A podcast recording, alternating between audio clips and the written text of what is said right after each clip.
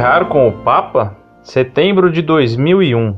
Caro professor Orlando, salve Maria. Peço ao senhor que, por gentileza, ajude-me a esclarecer esta dúvida. Recentemente, soube de um clérigo que teria afirmado categoricamente preferir errar com o Papa do que acertar sozinho. Ora, seria possível que o Santo Padre errasse, considerando-se que ele é o vigário de Cristo na terra e, enquanto tal, recebe continuamente a assistência do Espírito Santo? Em outras palavras, pode o Papa, ao exercer o seu munus próprio, que é o de proteger e guiar os fiéis católicos, assim como um pastor faz com seu rebanho, cometer erros? Inieso et Maria.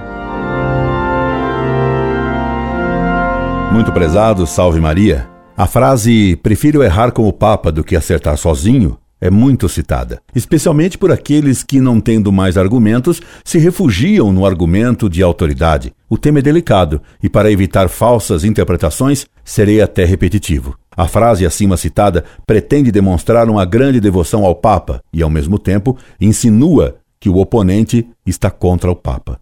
Na verdade, ela é falsa e demonstra que quem a usa de fato não tem devoção ao Papa e não tem também boa doutrina. Senão, Vejamos. A pessoa diz: prefiro errar com o Papa, fingindo devotamento ao Papa e à doutrina de Pedro. Mas o que de fato ele está dizendo é que o Papa pode errar. Ora, o Papa não pode errar.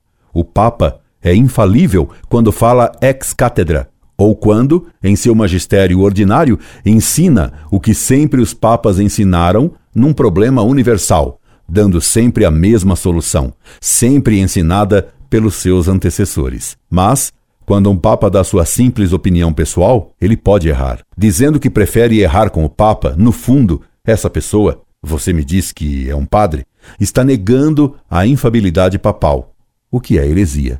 Depois a pessoa diz, provando sua modéstia e acusando insidiosamente o oponente de orgulhoso e de pouca fidelidade ao papado, do que acertar sozinho, insinuando que ele pretende acertar sozinho, acusando o opositor de singularidade e soberba.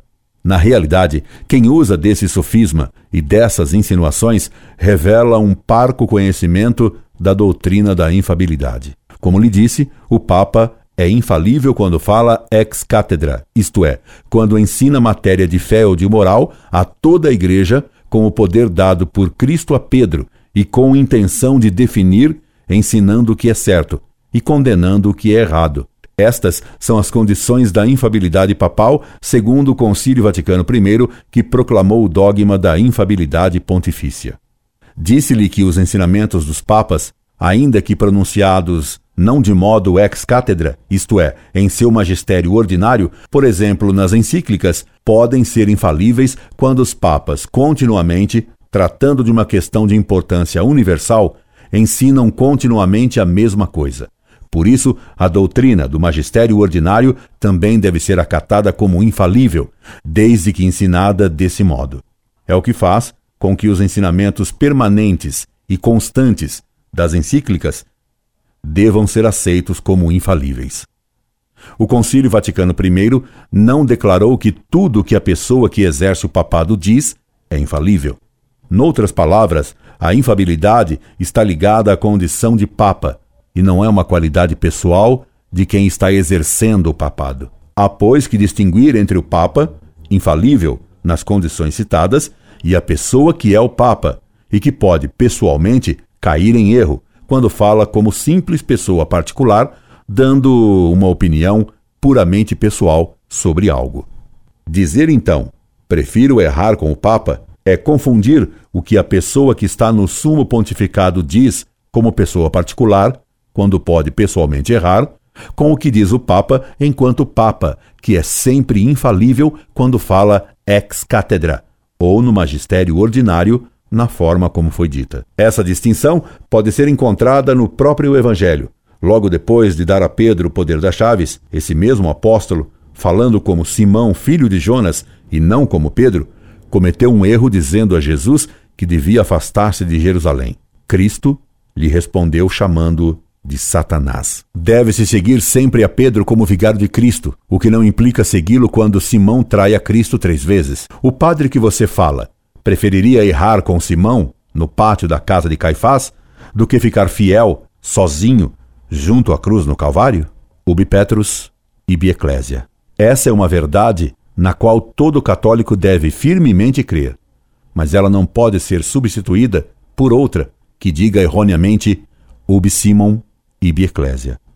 Não é a pessoa que tem o cargo que deve ser seguida, e sim o Papa, como vigário de Cristo. Deve-se sempre, absolutamente, acatar todo o ensinamento ex cátedra, sob pena de deixar de ser católico, como se deve também respeitar o magistério ordinário. Não é lícito crer que se pode, à vontade, discordar do Papa naquilo que ele ordinariamente afirma, acreditando ser obrigatório acreditar apenas naquilo que ele afirma em caráter extraordinário. Como princípio, não se pode discordar do Papa, mesmo quando se pronuncia de modo falível, como se discorda de um jornalista, por exemplo.